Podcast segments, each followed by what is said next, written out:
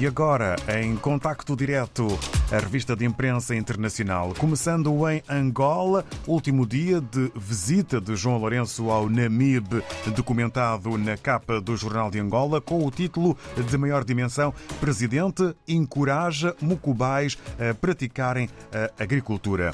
Nos números da pandemia em Angola, 13 infectados nas últimas 24 horas, nenhum óbito e 49 recuperados. Em Moçambique, o jornal O País dá-nos conta do título Instituto Nacional de Segurança Social com novos gestores, mas à moda antiga nos subsídios de luxo. O destaque fotográfico para o Ministro da Defesa Nacional, Cristóvão Chume, FDS, abatem terroristas e detêm informantes. O Ministro da Defesa Nacional anunciou a morte de terroristas e número não especificado de feridos durante um confronto com as forças conjuntas no Teatro Operacional Norte. Room. Avançamos em direção a Cabo Verde. Destaque para a publicação A Semana, que apresenta dois títulos de imprensa. Presidente da República preside sessão solene comemorativa do 15º aniversário da UNICV, da Universidade de Cabo Verde. E um outro assunto que já sai do continente africano. Europa em destaque em Cabo Verde. Comissão Europeia prevê crescimento económico em alta. Estamos agora na Guiné-Bissau com a publicação Democrata. Lança dois títulos de imprensa guineense para hoje. Diretora-geral afirma que formação é a principal ferramenta para a inclusão social, independentemente da condição física. São palavras da diretora-geral da Inclusão Social, Paula Saad. E sobre o Congresso da JAAC, Juventude Africana Amilcar Cabral, Lesmes Monteiro, candidato, defende o combate ao elitismo, clientelismo e reposicionar a JAAC, a Juventude Africana Amilcar Cabral, como estrutura de massa. Voamos até ao Brasil para contactarmos a Folha de São Paulo, que apresenta como grande título Minha reeleição não depende de Bolsonaro. A afirmação de Lira. Em entrevista, o presidente da Câmara defende aliança com o Planalto e diz que excessos do Judiciário merecem limite.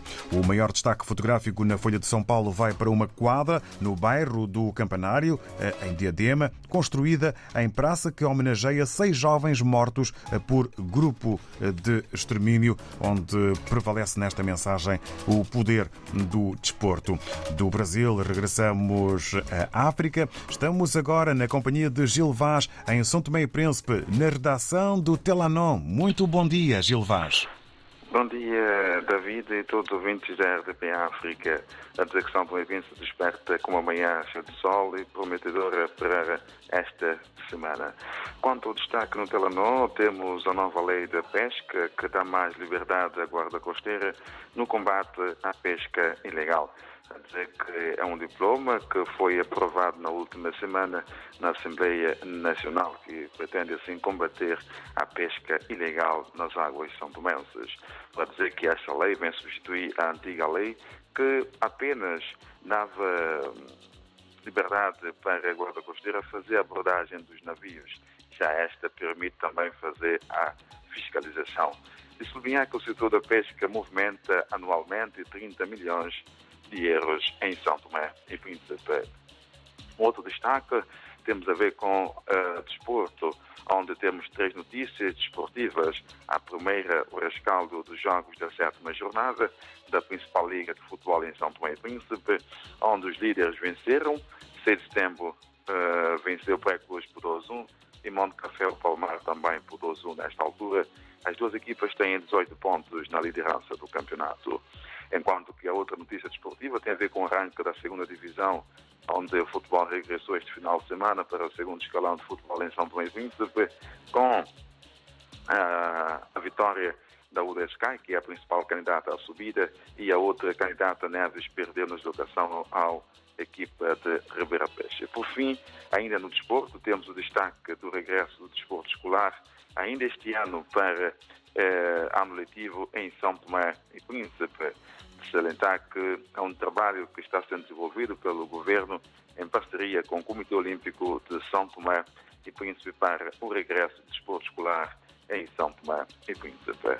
E também ainda podemos ler o lançamento do livro História de São Tomé e Príncipe, de Armindo de Seita do Espírito Santo, que será lançado no dia 29 de novembro, às 18 horas, no auditório da UCLA, aqui na capital São Tomé. Esses são os seus destaques que podemos ler esta segunda-feira no jornal Telenor Gil Vaz, São Tomé e Príncipe, para todo o auditório da DP África.